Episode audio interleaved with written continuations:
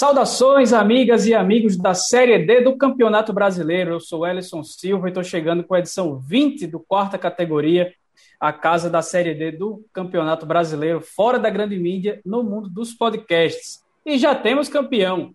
Nesse fim de semana, o Mirassol venceu o Floresta mais uma vez, ficou com seu primeiro título nacional em 95 anos de história, coroando um projeto ambicioso que também é encabeçado pelo treinador Eduardo Batista, que já falou com a gente por aqui. Além disso, nesse episódio vamos entrar e entrevistar outro técnico que fez história nesse torneio, o Roberto Fonseca, que foi responsável por levar o Novo Horizontino ao acesso, mas que acabou sendo desligado do clube após a eliminação nas semifinais justamente para a equipe cearense que foi para a final. Comigo, como sempre, estão Felipe Augusto e Marcos Barcelos. É uma satisfação falar com vocês, amigos. Tudo certo, Ellison, Marcos.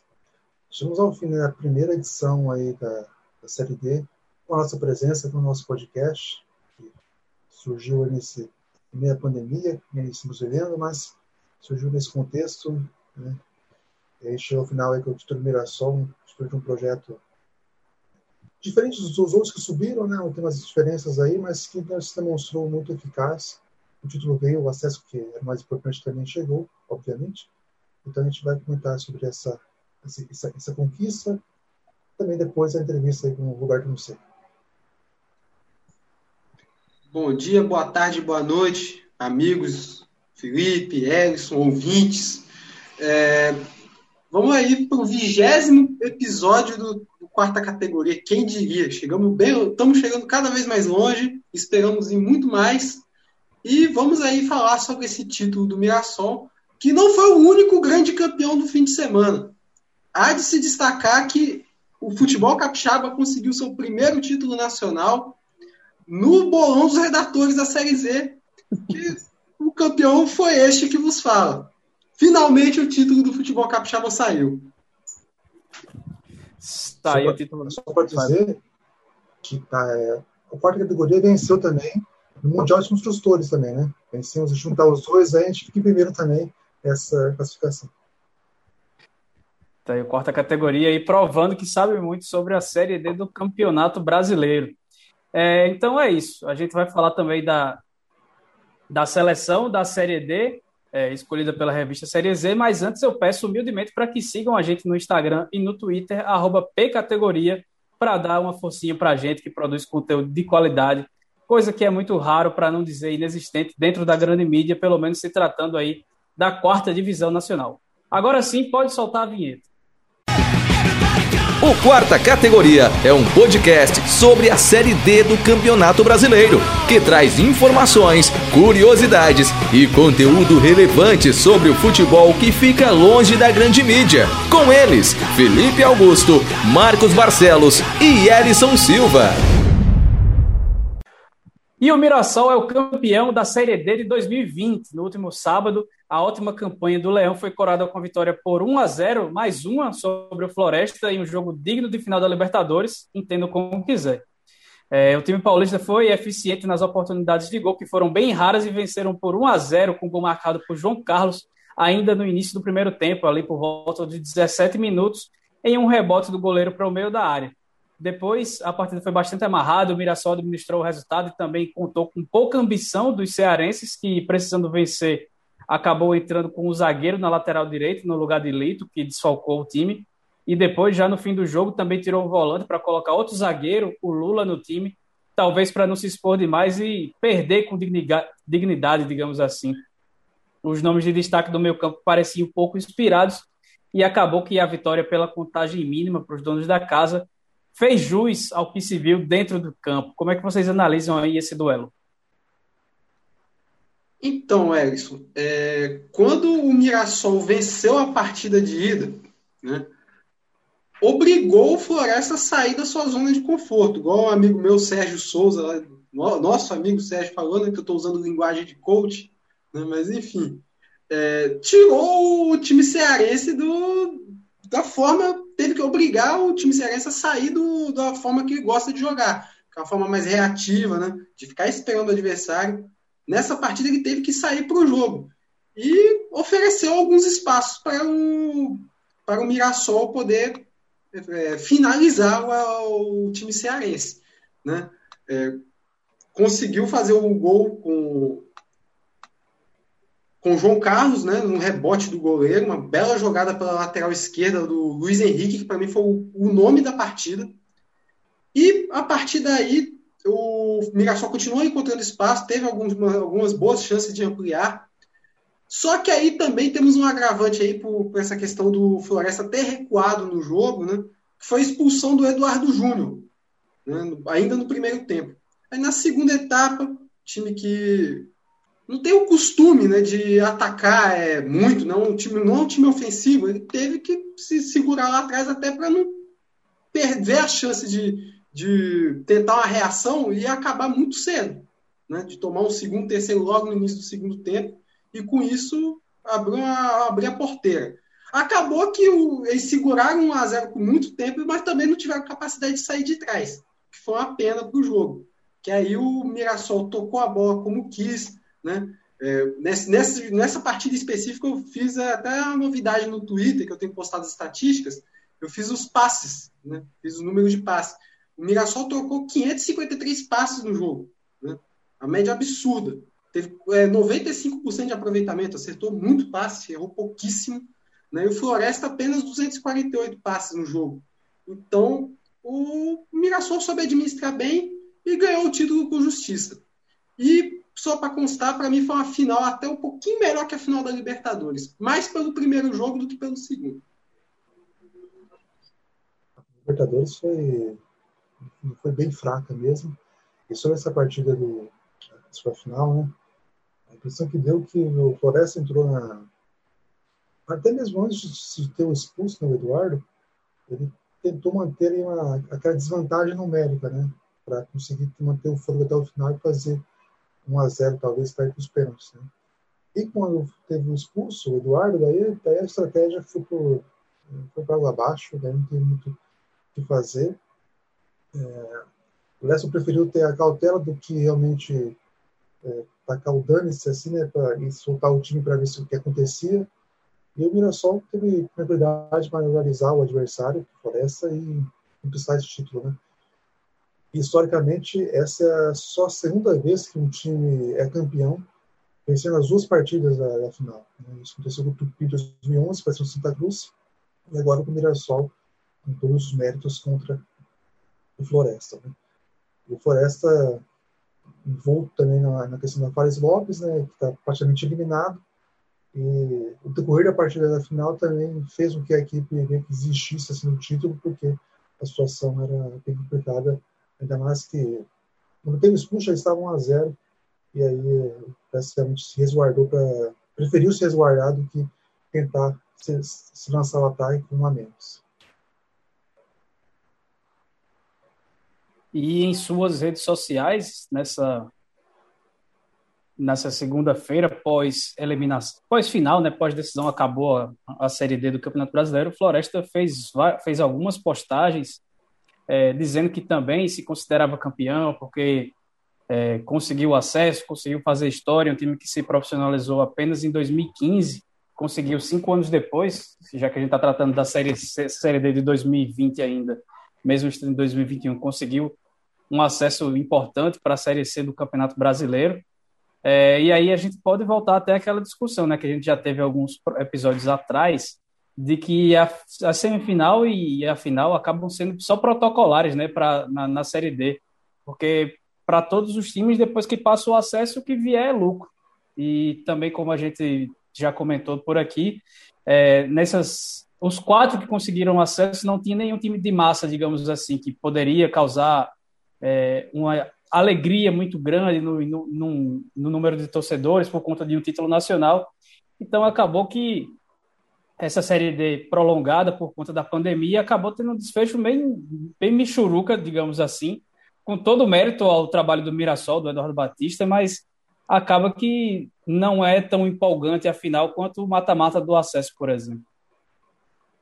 Mais que 2020, né? Acho que todos os anos, assim, na maioria pelo menos, os anos teve essa, essa característica é, digamos que o Mirassol é o campeão dos campeões, né? porque o acesso é mais importante. Né? O, o Altos e o Horizontino não ficaram é, desolados com, perder a semifinal. Né? Eles tinham acesso garantido, então isso acabava. Isso, assim, nem falar que ameniza, isso acaba. Passa um dia, talvez já esqueça, já que perdeu a semifinal, porque o acesso, que é mais importante, veio. Mas realmente, né, a gente tem que ser. Isso poderia ser visto, a forma de fazer isso que é o mais complicado, né? De como fazer com que a final seja atraente, que essa semifinal. Porque a semifinal, realmente, assim, para mim, já disse aqui no, episódio anterior, é a fase mais sem graça da competição, né? Porque não se luta pelo acesso mais ali, né? Afinal, tem um título, mas a semifinal não tem, não tem, não tem um título ainda e o acesso já veio. Então é algo que poderia ser revisto talvez modificando as, as fases anteriores à, à decisão da, da, da, taça, mas é algo sim que, que deve ser visto sim porque assim, final bate uma coisa assim de ah, assim, para quem acompanha de uma maneira que gosta, assim, final é aquela fase que ele vai tirar um descanso assim, da competição, para depois voltar para a final. Então tem que ser visto sim essa, essa questão. A maneira que ainda é uma incógnita para mim, pelo menos. A gente conversou algumas vezes é, que é, nos bastidores do quarta categoria né, sobre qual, é, formas que po poderiam ser feitas até para mudar isso. Né? A série C conseguiu corrigir um pouquinho essa, esse problema né, do mata-mata, da semifinal da série C antigamente. Era a fase que não tinha, não, também não tem muita atração. Aí eles fizeram agora é, uma segunda fase de grupos, né, que deu uma amenizada nesse problema. O que eu poderia sugerir, no caso, tanto para a Série C quanto para a Série D, é que, já que o campeão da Série B do brasileiro tem uma vaga na Copa do Brasil, então por que, que a gente não põe os campeões da Série C e D também? Que pelo menos é um aporte financeiro importante que essas equipes podem estar disputando. Né? Já, é, até porque a Série D também não, não tem esse, essa compensação financeira para quem chega na final. Então acho que seria uma boa nesse caso. O Mirassol tem até tem a vaga pelo Paulista, mas você poderia passar para o Alves, que foi vice-campeão. Né? Ou, ou, assim, né, você passa você passa o Mirassol de fase, de uma, para uma terceira, segunda fase, e o Altos entra como campeão da Série na primeira fase mesmo. Né? Você, e você garante esse aporte financeiro que a Série não tem. Né? Então é, é, uma, é uma estratégia que eu consideraria também. Assim, os quatro times que, são, que subiram, só o Mirassol tinha vaga na, na Série D. O resto, perdão, na Copa do Brasil restante não tinha. Então, poderia ser uma forma de motivar mais, não só quem joga, mas também quem assiste. Inclusive, né, se tivéssemos essa, essa premissa no regulamento de campeão ganhar a vaga na Copa do Brasil, uma vaga talvez em uma fase mais avançada, o Floresta poderia ter feito alguma coisa diferente no jogo. Né? Poderia ter se animado, mas para essa final já teria sido bem efetivo. Né? Uma mudança de postura ali do Floresta que não saiu para o jogo, ficou lá atrás, né? Tava focando na Fares Lopes, que é a competição que vai, que pode dar com a vaga na Copa do Brasil, só que pelo visto não tá bem, tá muito difícil para o Floresta conseguir essa vaga na através da competição estadual. Então podia a Série D ter essa é, essa mudança no regulamento.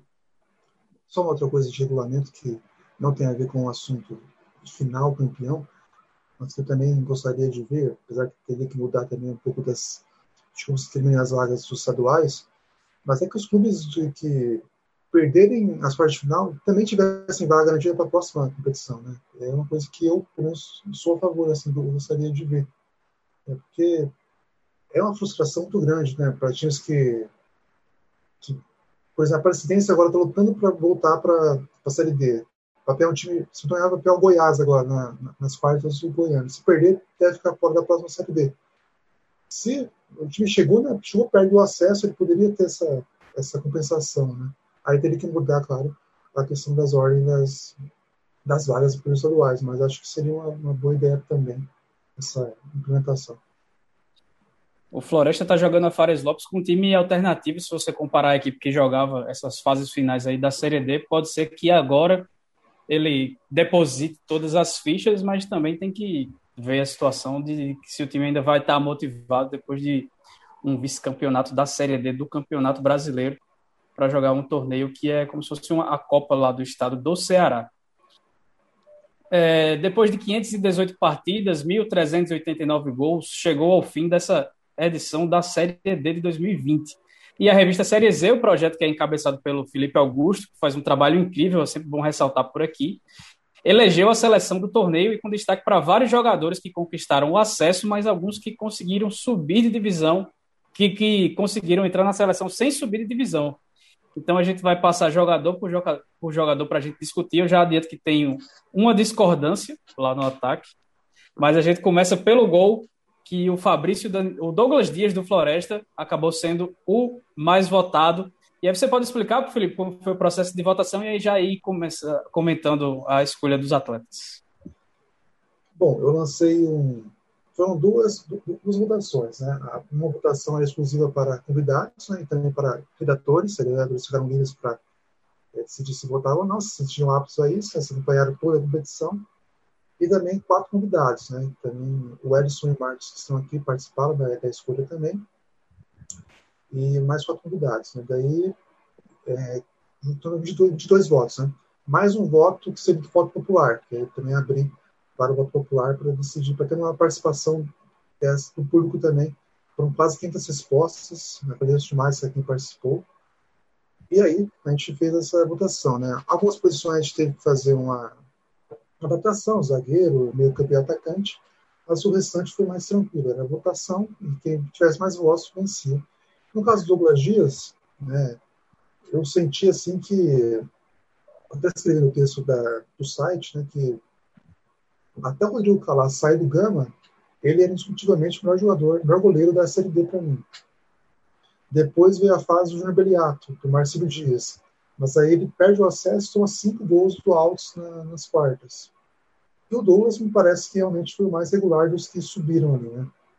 O, o Giovanni do Novo Horizontino teve muito é, do sistema defensivo para a bola não chegar nele, e o Douglas foi, foi exigido assim, mais do que ele, para mim, pelo menos, mereceu também.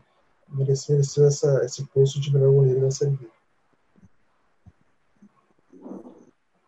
É, passando para a lateral direita, o Mirassol tem seu primeiro representante, o Vinícius Baracioli. É, a lateral direita foi uma posição em que eu coloquei o Sparacioli como o, o craque do Mirassol na competição, no, no, texto que eu fiz para a revista Série C 41. E a gente falou sobre os acessos à Série D. E, e o Vinícius começou meio meio tiro da votação ali, mas ele foi, ele foi conseguindo galgar uns, uns degraus ali, passou para frente, conseguiu ser eleito. Para mim também, merecido. Certo? Que é muito porque eu também votei nele, mas a votação também é, fez com que ele também fosse eleito para lateral. Foi bem, foi bem regular. É uma daquelas apostas do Mirassol na base. Ele foi um daqueles frutos do, das reformulações do Mirassol, né? No primeiro semestre lá, antes, antes da paralisação, ele não jogou, não, não teve partidas. Foi falado, foi relacionado para a partida que era a partida com São Paulo e depois ali ele virou titular absoluto e fez parte, foi parte importante do acesso. Eu gostei muito da atuação do, do Vinícius, é uma atuação marcante que foi para mim foi nessa semifinal. A gente estava falando aí das semifinais como uma fase talvez não tão atrativa, né? mas a partida que ficou mais marcada do Vinícius para mim foi na semifinal contra o Altos, que ele deitou e rolou pelo lado direito, depois acabou sendo expulso, né? mas foi uma partidaça enquanto ele estava em campo. E a gente teve outros atletas aí capazes que poderiam ter sido, poderiam ter sido indicados aí para a seleção. Né? Tivemos o Rafael Cruz da Aparecidense, muito bom lateral. É, o Everton Silva também fez boas partidas pelo América de Natal. Então foi uma vaga bem disputada aí. Os, later, os laterais, os eliminados, as partes parece que se destacaram mais do que os, dos que, subiram. Né? O Bernardo também, do, do Fast, foi o único do Fast que entrou e foi um destaque da competição da, da conversão e da lateral direita, principalmente. A dupla de zaga vem do Novo Horizontino, então acho que já dá para botar os dois juntos na mesma análise, porque é, fizeram um, uma dupla muito forte que encabeçou a campanha de um, do, de um dos bons times da competição. Então a dupla de zaga é formada por Bruno Aguiar e Edson Silva. A primeira fase deles foi espetacular, assim. Então, e isso manteve depois no mata-mata, né? Teve o jogo contra o Floresta, né, que aí foi 2 a 0 em casa, né, o jogo que mais tomou gols no mata-mata.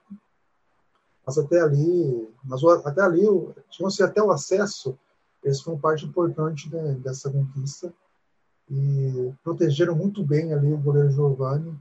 E até, até exagerei um pouco, talvez, na muralha aurinegra né, que se montou ali, mas eles fizeram para merecer também estarem aí nessa votação. E, assim, também vale destaque também para o Negoriano de Floresta, o Ranieri de Salgueiro, que foi nas oitavas, também foi, fez uma boa série dele, foi bem votado, mas não entrou, e sobrou aí para a dupla do Novo Horizontino.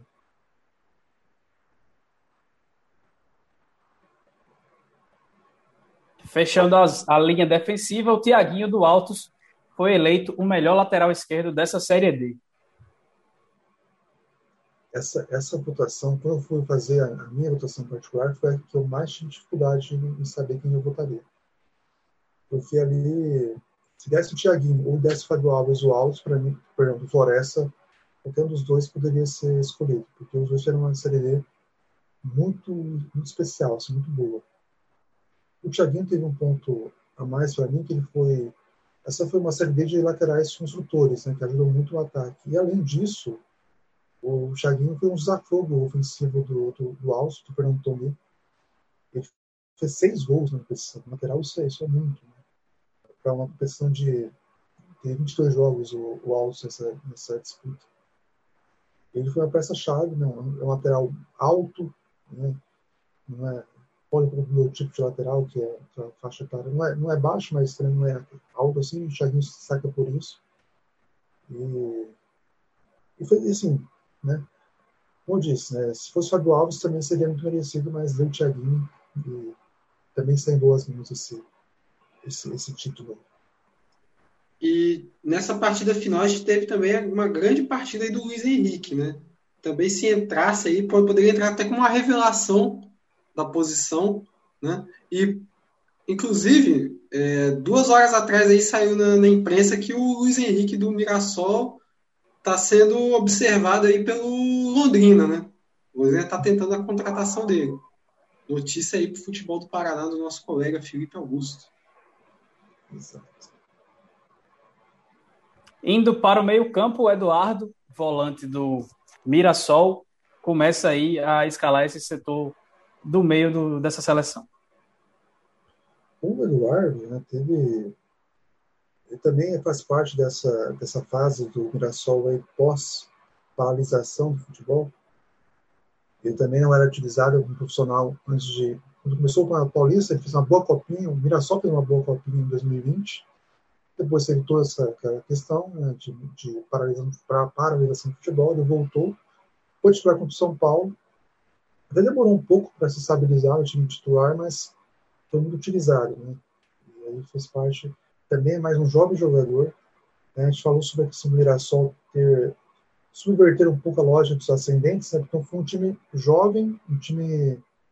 Você pega o Novo Horizontino Altos, você tem experiência na equipe de anos. Você tem o Floresta, que parte do Enem bateu trave em 2019.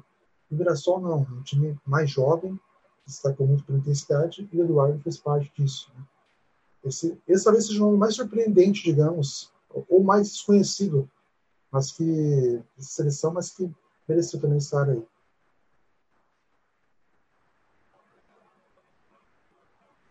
Queridinho de todos aqui da do quarta categoria e de quem acompanhou a Série D, o Albano também faz parte desse meio campo da seleção. É, o Albano, o Marcos Souza disse aí que poder Londrina, né, que está na Série B esse ano, o Goiás que está lutando para não cair ainda, mas o Goiás é o principal interessado no Albano. Né?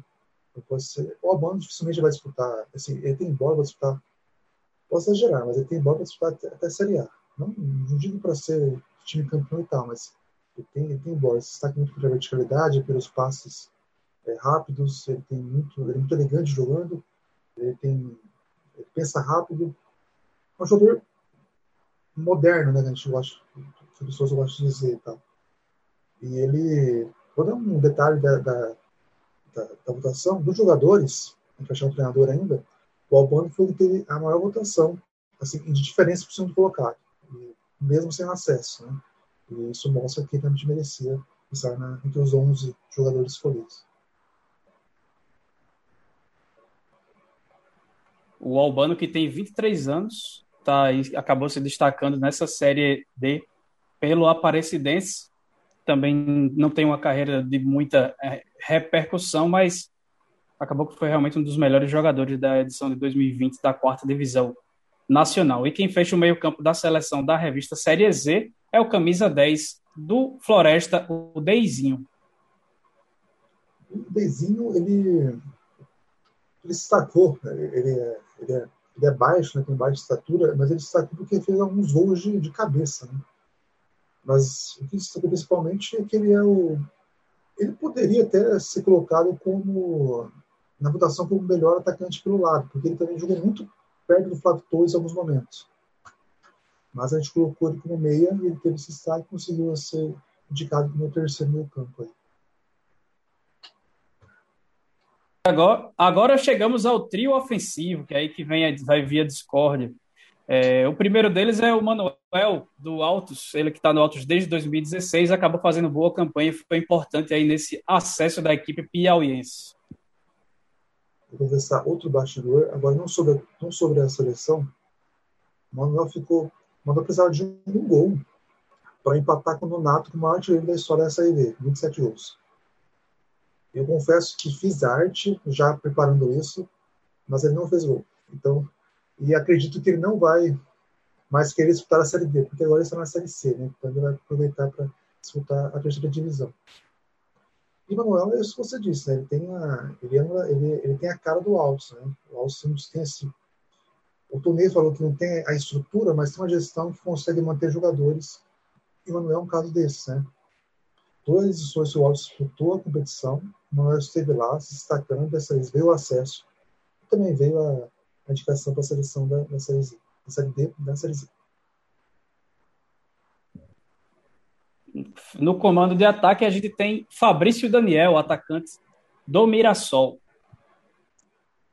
Bom, o Fabrício também tem uma, tem uma trajetória bem legal para essa temporada. Né? Ele começou na Série A3 do Paulista, foi para a Série B Nacional, Cuiabá, e foi para a Série D com o Mirassol. Né? O Eduardo Batista é, revelou para a gente né, que ele estava no radar do Mirassol antes mesmo dele chegar, e, e fez, né, se mostrou que a análise do que ele estava fazendo realmente era válida. Né? Um dos destaques da equipe. Na final, chamou atenção que ele, ele foi surgindo como centroavante. Né? Na final, contra o Floresta de segunda partida, ele atuou muitas vezes pelo lado. O João Carlos jogar como centroavante. Então também, também demonstra muito da variação tática que ele pode oferecer para uma equipe, assim como o Deizinho também. Né? Então são dois jogadores aí com essa característica de variação tática bem importante para uma equipe. E fechando o ataque da seleção, tá ele, o amigo do Robinho, o Zé Love, atacante do Brasiliense, foi mais um que não conseguiu o acesso, mas entrou na seleção. E aí eu já deixo minha nota de repúdio, porque para mim o Wallace Pernambucano não poderia estar fora dessa seleção. Olha, eu tô perto. Na minha seleção, vou confessar, eu votei Cléo Silva como atleta do lado, Flávio Torres como centroavante, o terceiro nome de, de ataque era o Manuel. Então, então também tínhamos artilharia, né? Os 12 gols que ele fez acabaram que. Mas, é, mas por motivo, né? O Wallace Pernambucano. Para mim, entre os dois, entre o Wallace e o Zé Lobby, eu ficaria com o Wallace porque o Wallace chegou até as quartas de final, foi, teve uma participação mais efetiva, teve, teve adversários mais fortes também, mas acabou que a eleição foi pendendo para o lado zeloso. E, inclusive, deixo meu comentário de que você tinha falado do Day 5 que poderia ter sido colocado como atacante pelo lado. A minha pergunta é por que, que não colocou? Para evitar esse tipo de situação, gente. Mas eu também voltei no Wallace Pernambucano para deixar, deixar claro. Mas eu não sei se o Deizinho ganharia do Zé Love mesmo assim. Acho, acho que o Zé Love chamaria de artilheiro e isso chamou atenção de quem. E o treinador, como não poderia deixar de ser, é o Eduardo Batista, do Mirassol. Essa, essa, essa, essa foi a maior barbada assim, da, da, eleição. E foi o que mais teve voz também. se não estou enganado, foram 15 ou 16. Então ele realmente. Até que eu tenho o texto também da, que eu fiz sobre jogadores, sobre os indicados, né? É, que se talvez um treinador pudesse disputar a lição de craque da competição, o Eduardo seria um bom indicado aí, porque ele fez muito para merecer esse acesso, fez muito, é, como a gente destacou também nesse episódio, e ele também disse aqui, né? Ele mergulhou na competição, entendeu rapidamente e conseguiu aí, identificar o que, precisava ser feito para subir. O, o, título daí é uma consequência de, de quatro jogos, mas o, o acesso tem um trabalho a mais. Né? Então, para mim, assim, essa foi a menor surpresa. Né? Se, se, não fosse ele, eu ficaria meio constrangido de publicar quem, quem foi o melhor treinador, porque realmente não tinha como não ser ele para mim.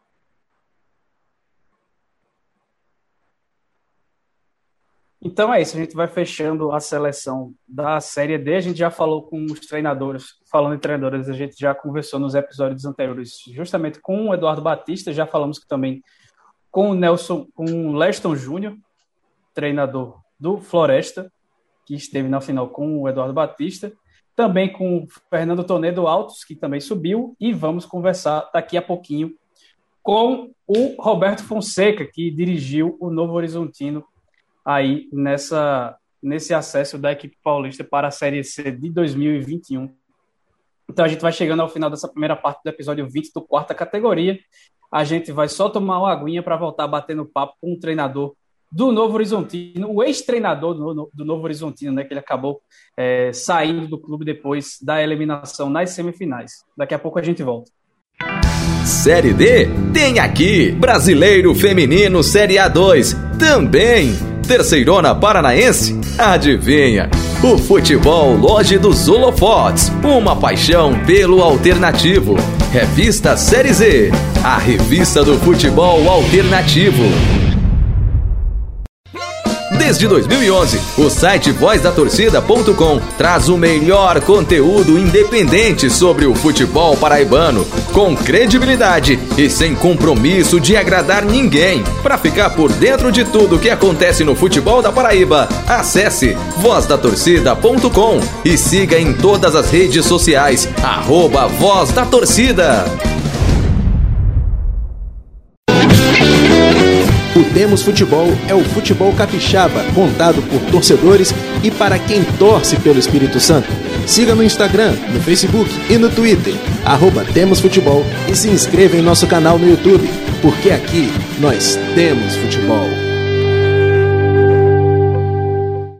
Estamos de volta com a segunda parte do episódio 20 do quarta categoria. Lembrando que você pode nos seguir no Twitter e no Instagram, arroba pcategoria onde, entre outras coisas, pode nos ajudar com pautas para esse período Intersérie D, até começarmos a edição de 2021, porque o campeonato para, mas a gente vai continuar produzindo conteúdo relacionado aos times que disputam a competição esse ano ou que vai, vai disputar a próxima edição do certame. Mas chega de conversa, porque agora o papo é com quem teve sucesso nessa edição de 2020. Roberto Fonseca dirigiu o Novo Horizontino e conseguiu acesso com um dos times que mais chamou a atenção na primeira fase e logo despontou como um dos favoritos à vaga na Série C, o que acabou se concretizando. O treinador de, 50, de 58 anos, na época de jogador, era aquele zagueirão sério que vestiu as camisas de São Paulo e Londrina, estilo que mantém até hoje na beira do gramado. Ele já passou por equipes como Londrina, ABC e América de Natal, Botafogo da Paraíba e Botafogo de São Paulo, Cuiabá, Bragantino, Brasiliense, entre outras. Seja bem-vindo, professor. Olá, professor. Valeu, boa noite. Obrigado aí mesmo. Obrigado também, né? Claro que vocês aí dando moral para a Série D. Graças a Deus, pelo menos a minha equipe que a gente estava já não faz parte mais. Mas é importante, todo, é, é, é todo começo tem o, o seu primeiro degrau aí. Valeu, parabéns aí pelo trabalho aí e boa noite a todos aí.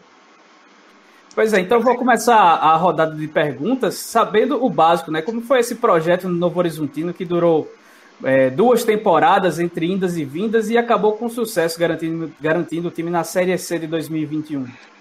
Olha, é como você disse, é essa manutenção, né? Eu praticamente, eu tô lá há dois anos, acabei ficando dois anos e pouco, né? Nós estamos, é, nós começamos o projeto desde que nós saímos do Londrina da Série B 2018, né? No final, a gente começou a montagem dessa, dessa equipe. É, nós fizemos o Paulistão de 2019, ficamos entre as cinco melhores equipes. Depois, 2020 também fizemos um grande Paulistão. E assim, eu acho que o grande mérito da, da direção e de todos foi a manutenção de toda a comissão técnica e também de grande parte de jogadores. A gente conseguiu uma base, aí nós contratamos outros jogadores e tal. Claro que vários jogadores né, que nós contratamos é, né, de um pressuposto que é, poderia ter a renovação para um Paulistão ou não, ou seria simplesmente para a Série D. Mas a base toda, eu acho que ela que foi fundamental nesse sucesso todo que nós tivemos aí na Série D. Roberto, falando, você falou sobre o elenco, né? Os quatro times que subiram, talvez o Mirassol foi o único que não teve essa característica de ter um elenco experiente na equipe, né? O Bragantino tinha isso com o Edson Silva, o Léo Silva, o Pereira, é, o Alves também teve isso, o Floresta também teve vários jogadores que, que estavam em 2019 e voltaram para 2020. E o Bragantino tinha essa característica. Qual que era a importância de ter essa, essa experiência na Série D, também qualidade que eles tinham, né?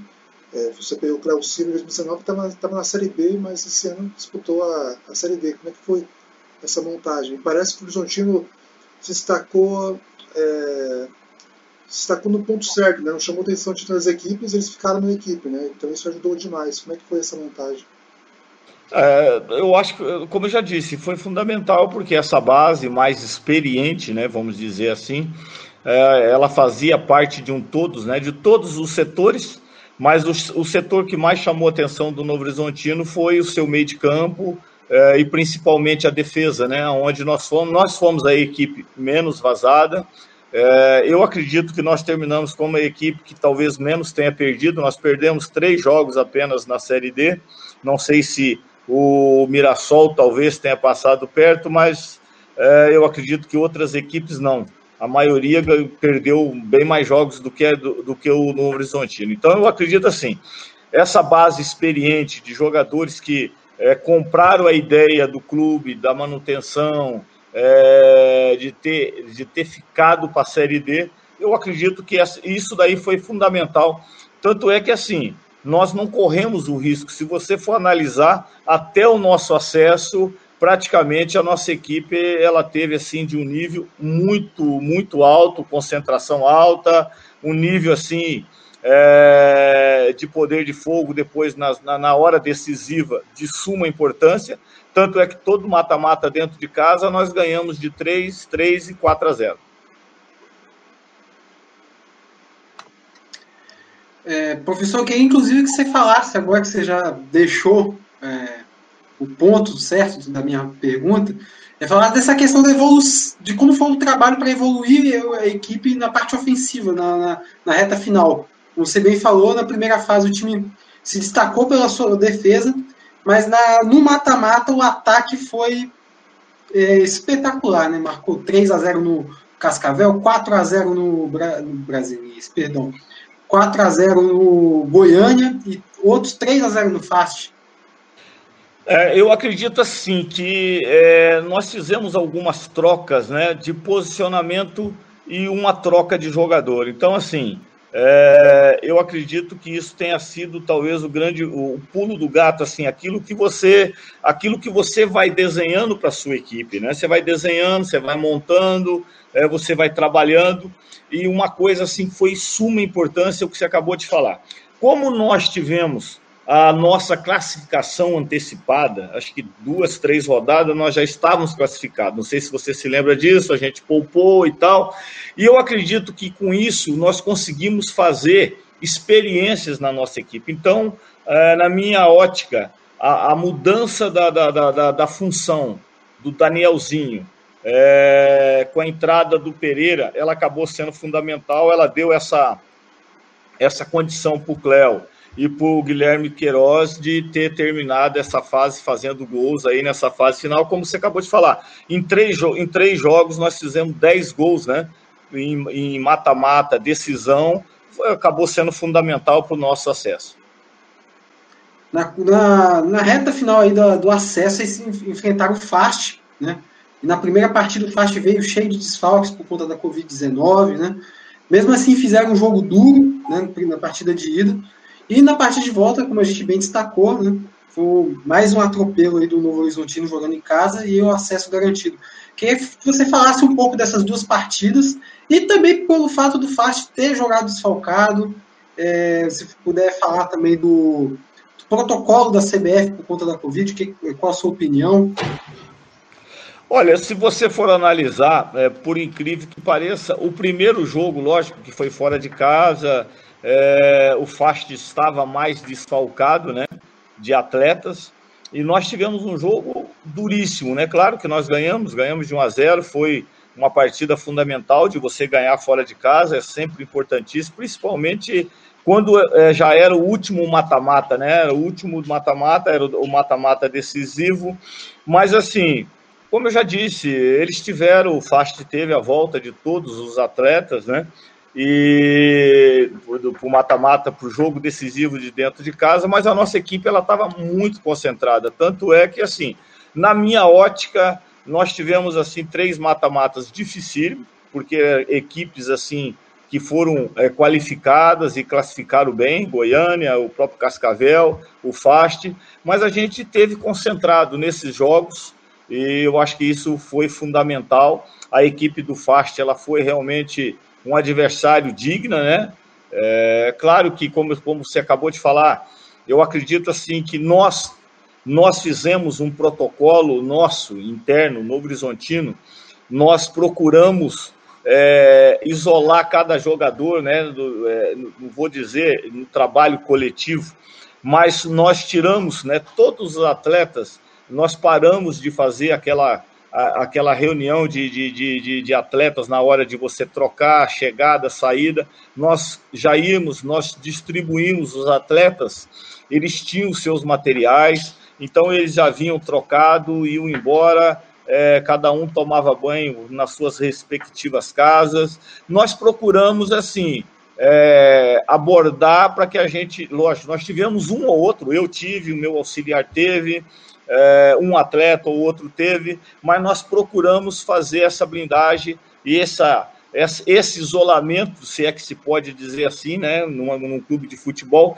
principalmente no aspecto de, de, de, de, de vestiário, de concentração, nós procuramos fazer isso apenas no trabalho, nos trabalhos coletivos, e eu acredito que isso tenha dado certo. Tanto é que nós somos uma das equipes que menos tivemos casos de Covid na nossa no, no, no, nosso, no nosso grupo de atletas. É, mesmo os clubes que subiram, né, depois até essa final, a gente já contava muito no Horizontino como favorito ao título pelo elenco que tinha, pelo time, pela forma de jogar. O time que parecia pronto até para uma disputa de Série C estivesse disputando essa temporada mesmo. Aí, para surpresa de muitos, você foi anunciar, foi anunciar a sua saída, né? A gente queria saber o que aconteceu para essa saída, se era a sua vontade de continuar no projeto, porque o meu time parece um time pronto para um acesso para a Série B, claro que é diferente, mas me parece um time pronto para isso. Aí. Como é que foi essa saída? Não, eu, eu não tenho dúvida que o projeto deve continuar mesmo com a minha saída. Claro que são dois anos e meio que a gente teve ali à frente desse projeto e a gente já tinha noção do que precisava que tirar. Tanto é que os jogadores que estão chegando hoje no, no Grêmio Novo Horizontino praticamente foram todas as minhas indicações. É, talvez assim, o que tenha prejudicado foram finais de contrato, tanto meu como de, de vários atletas, né? Isso acaba gerando uma insegurança. Nós tivemos atletas saindo é, na semana que nós classificamos, comemoramos, e a gente acabou perdendo atletas. A gente tinha atletas que terminavam o contrato no dia 30 de janeiro, outros no dia 8 de fevereiro, e inclusive o meu também, né? Eu tinha que fazer essa renovação do, do, do, do nosso contrato. E aí você sabe que existe vários interesses ou é, na hora de você renovar, cada um tem que brigar e, e tentar o seu, o seu, é, a sua parte, né? E alguns jogadores também que já sabiam que não ia ficar, é claro que acaba tendo uma, é, uma, você acaba perdendo um pouco do foco. Eu sim sabia que eu ia tentar a renovação e aí ela daria certo ou não de acordo com aquilo que pudesse acontecer na hora de da gente discutir itens e, e outros e outras coisas que se discute numa hora de renovação. Inclusive sobre essa eliminação que surpreendeu muita gente, a gente pede até desculpa porque na, nos episódios anteriores à, à, à, semifinal a gente colocou o Novo, o Novo Horizontino como candidato ao título e acabamos acho que secando aí a equipe, mas é, paciência, né? É, é, faz parte, faz parte. Faz parte. É, professor, você teve uma passagem rápida pelo Botafogo da Paraíba em 2015. Eu sou de João Pessoa, sou da Paraíba. É, a passagem durou, se não me engano, foram 11 jogos na Série C daquele ano. E como falei lá no início, você também já dirigiu algumas equipes do Nordeste, como ABC, América, CRB, e chegou a vencer o Nordestão em 2018 com Sampaio Correia. É, e esse ano, duas escolas diferentes garantiram o acesso né, na Série D. Do, foram dois times do Nordeste e dois do interior de São Paulo. Quais são as principais diferenças entre trabalhar em times do Nordeste e as do eixo Sul-Sudeste? Olha, tem algumas, tem algumas características, né?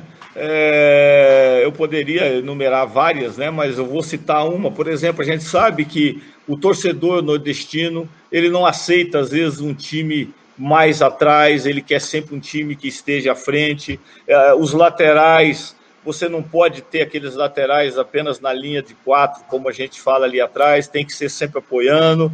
Eles exigem descida dos laterais constantemente.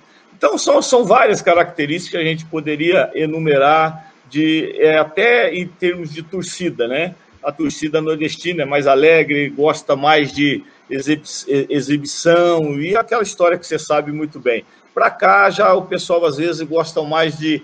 É, é, brigam pelo resultado, o time mais cascudo, qualquer coisa assim. Então, existe uma diferença, mas cada um dentro da sua dentro das suas características e, como você disse, eu fui campeão né, com o CRB, é, trabalhei no ABC, a gente conseguiu tirar ele de um rebaixamento de 2014 da série para a série C, né? Isso foi na, na, série B. Então a gente conhece bem o futebol nordestino, como também para cá, onde a gente tem trabalhado com maior frequência, principalmente no Campeonato Paulista. Aproveitando a deixa aí, né? É, o, o Globoesporte.com fez uma enquete né, o torcedor do Sampaio Correia, escolher quem que eles gostariam de ver como treinador da equipe. Acabou que você ganhou né, com quase 30% dos votos, né? É, brincando até com a situação, foi um Big Brother aí, Sampaio Correia, né? Você acabou sendo vencedor. É, queria que você falasse um pouco da sua passagem pelo, pelo clube, é, clube Maranhense, sobre a conquista da Copa do Nordeste, e como é que ficou marcante esse momento para você?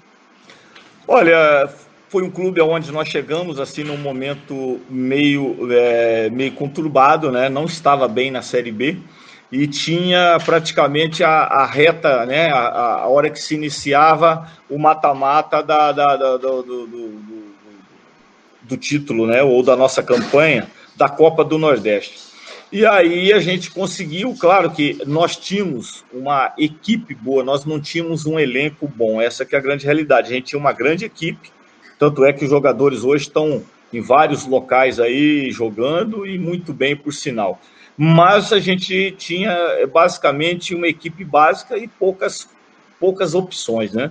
E a gente conseguiu fazer com que todos comprassem essa ideia.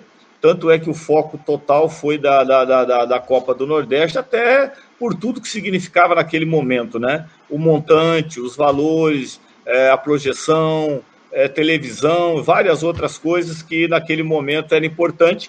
E a gente conseguiu eliminar ABC, é, Vitória, mas quem a decisão foi com o nosso com, com, contra o Bahia na, dentro da Fonte Nova e a gente conseguiu um título aí inédito, grande para uma, uma equipe como é o Sampaio Corrêa. Graças a Deus. Roberto, essa foi a sua primeira experiência na Série D, né? faz um tempo aí, né? Lá em 2010 você esteve no Botafogo de Grão Preto. A campanha não foi boa, né? O time foi na primeira fase como lanterna da chave. Desde então a Série D mudou muito de, de status, de formato, né? O formato muito parecido com a Série C, que você tem uma experiência também. São mais jovens na primeira fase, tá? tem mais tempo para se montar a equipe e tal. Você viu, sentiu essa diferença de 2010 para cá na competição? Como é que você vê essa, essa mudança do patamar? Muito, muita diferença. A, a Série D ela ficou competitiva, muito boa de se disputar. Você tem numa primeira fase 14 jogos, nós tivemos 14 jogos, isso te dá um know-how, te dá uma base, te dá uma confiança quando você chega numa reta final. Claro que é, depois acaba virando um torneio, né? Porque depois começa a ser eliminatório. Aí você, nós, nós tivemos mais seis jogos até ter o acesso. Então, claro que se você pegar todos esses, essa, esses jogos até o acesso, foram 20 jogos, né?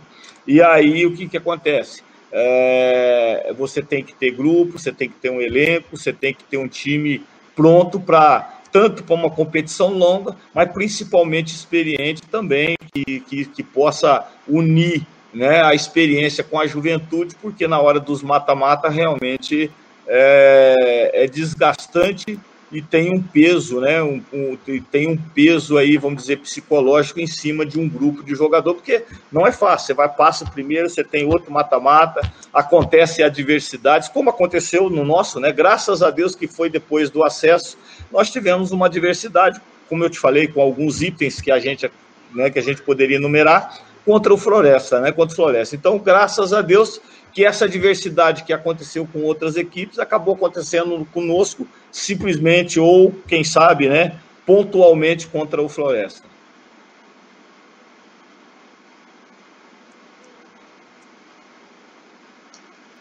Roberto, mais uma questão.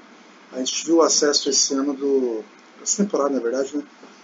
Do Cuiabá, né, na, para a Série A. O Cuiabá disputou a Série D anos atrás. Subiu um, um depois que você disputou a, a Série D com o Botafogo. E você estendo o Cuiabá também em 2016. Você era treinador do time quando enfrentou a Chapecoense na Sul-Americana. Como é que foi para você é, quando chegou aquela notícia sobre a, a, o acidente, a tragédia? É, passa uma questão na cabeça assim que. Tá certo que precisa ser. O jogador de futebol, treinador, não precisa de, de uma final de Sul-Americana, perdão, de uma final sul-americana para passar por um problemas porque viaja, todo, viaja todo, todo final de semana, toda quarta-feira também. Passa um filme pela sua cabeça, passou um filme, um filme pela sua cabeça naquela época também, de que poderia ser você, como é que foi essa situação, porque vocês enfrentaram o time, time no começo da campanha e depois acontece tudo aquilo que foi uma tragédia não só para o futebol, mas também para o esportivo, que perdemos muitos colegas naquela tragédia.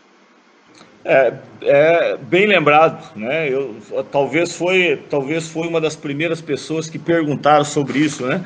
Nós havíamos enfrentado a Chapecoense, se não me engano, um pouco mais de um mês, qualquer coisa assim, ou quem sabe até menos, porque nós ganhamos da Chapecoense dentro de casa, não sei se você se lembra, com o Cuiabá, e depois nós pegamos o, o Chapecoense lá em Chapecó, saímos ganhando de 1 a 0 e tivemos a virada exatamente pelo placar que eles precisavam fazer para poder nos desclassificar. E a gente sempre comentou, tudo deu tão certo dentro de campo para Chapecoense que parecia assim, eles tinham que estar naquele lugar e tinha que acontecer com eles, porque tanto quanto, é, contra nós aconteceu é, a vitória deles e outras vitórias que eles tiveram, que realmente foram assim é, coisas é, que o futebol às vezes não vê sempre, né? É pênalti que o Danilo pegou, é uma bola que o Danilo tirou com o pé. É, contra nós, por exemplo, o Rangel fez um gol deitado, não sei se você se lembra disso, ele estava deitado, quase, ele, fora de campo, ele conseguiu fazer um gol contra nós, que foi o terceiro e foi o gol da classificação. 2 a 1 um, nós nos classificávamos. 3 a 1 eles classificavam. Então, assim, tipo assim, a gente sentiu que seria, eles teriam que estar naquele lugar, infelizmente. Mas a gente assim ficou muito assim abalado, porque nós tínhamos jogado contra eles, o próprio Caio Júnior, a gente tinha tido contato ali muito recente, porque nós tínhamos enfrentado ele em, dois jogos, né? É, treinador, é, como é de costume nos episódios que a gente, é, a gente conversou, né, no caso, com os outros três treinadores, né, e sempre, a gente sempre perguntou é, o que, como que eles avaliavam o trabalho dos outros, que, que conseguiram acesso. Agora chegou a sua vez aí de fazer essa avaliação, tanto, é, tanto do Fernando Tonê, é, do Eduardo Batista quanto do Leston Júnior. Como é que você avalia o trabalho dos, dos, outros, dos seus outros três colegas de acesso?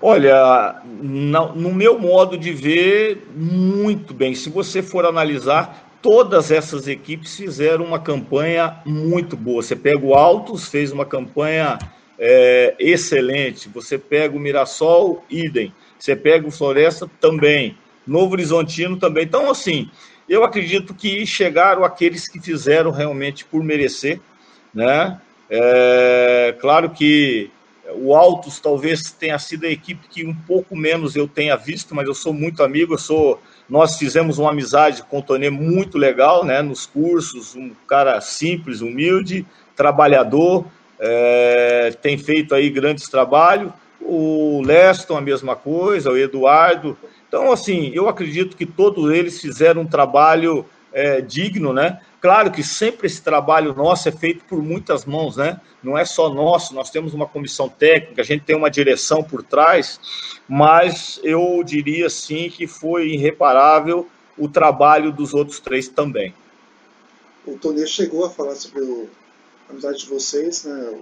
A questão do curso da CBF, vocês tiveram uma conversa muito grande. E você falou sobre a questão, né?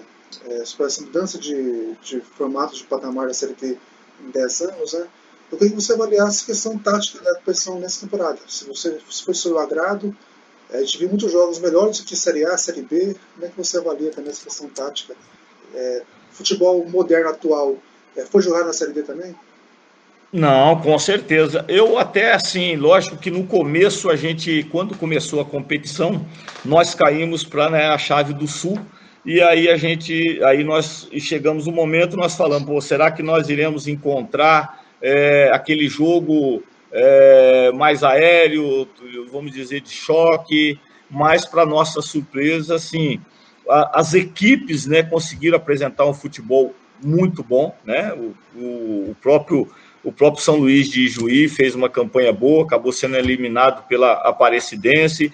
Então, assim, nós tivemos muitos jogos bons, nós tivemos se não me engano, é, o jogo contra o Cascavel em casa, todo mundo falou que foi um grande jogo, claro que para nós melhor ainda, né, que nós conseguimos a nossa classificação, mas contra o Cascavel nós fizemos dois grandes jogos, é, nós fizemos também um grande jogo contra o Caxias, em casa, principalmente, foi um a um. Olha só, nós estamos falando de um Caxias que nem classificou, mas nós fizemos um grande jogo. Isso no aspecto tático, técnico, físico, é, foi assim super disputado. Né? Aí, infelizmente, a equipe do Caxias acabou sendo eliminado pelo Mirassol na, na, na, na, na segunda fase, mas nós tivemos grandes jogos. Essa pergunta que você falou ela é bem pertinente o nível técnico teve realmente acima daquilo que a gente imaginava de começo de competição. É, Roberto, eu vou fazer duas em uma para a gente encerrar, não tomar muito seu tempo também.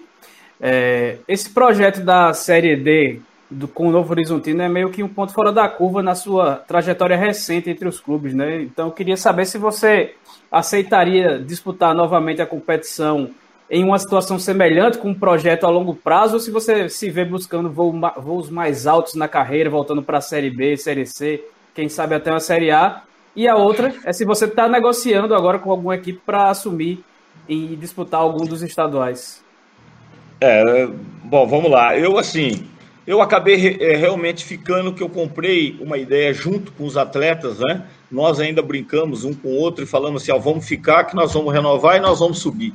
Eu ainda brinquei com eles no meio da competição. Falei: ó, nós estamos, nós estamos no meio da competição e até agora aquilo que nós combinamos lá atrás está sendo, tá sendo, tá sendo feito, né? Que era buscar realmente o acesso. Mas, assim, Claro que se não fosse uma equipe do Novo Horizontino que tivesse me apresentado esse projeto, talvez eu não teria participado, porque, é, assim, há alguns anos para cá eu tenho disputado a Série B e C. Eu disputei 2018, fiz uma grande campanha com o próprio Londrina. É, 2019 a gente teve uma participação com o Guarani. É, então, assim, a gente tem procurado sempre unir, né? Lógico que a parte financeira, estrutural, é, com uma competição de nível. Mas do Novo Horizontino, realmente, você acabou de falar, foi uma coisa diferente, onde eu participei, porque eu sabia que eu teria condição de brigar. Eu jamais eu poderia ficar numa Série D, numa equipe que não brigasse exatamente por aquilo que nós brigamos, que foi o acesso. E você negocia ainda com algum clube para jogar algum estadual ou está esperando propostas? Não, eu tive, eu tive uma negociação com, com duas equipes aí recentemente. É, uma eu já tinha, eu já havia trabalhado e a outra eu não, não trabalhei, mas tive duas vezes esse convite, né? E acabamos não acertando por essas duas, mas assim, como eu já disse, está muito recente, acabei de sair, esperar alguma coisa que é, realmente mexa com, com, com, com, a nossa motivação de estar novamente no mercado, trabalhando e à frente de uma equipe, para a gente brigar por títulos aí, como graças a Deus a gente tem conseguido brigar nos últimos anos aí por acesso ou por títulos, que a gente espera que possa conseguir para esse 2021 também. Pois bem, a gente vai chegando ao fim dessa edição 20 do quarta categoria, a última sobre a Série D de 2020, para ficar uma coisa bem cabalística.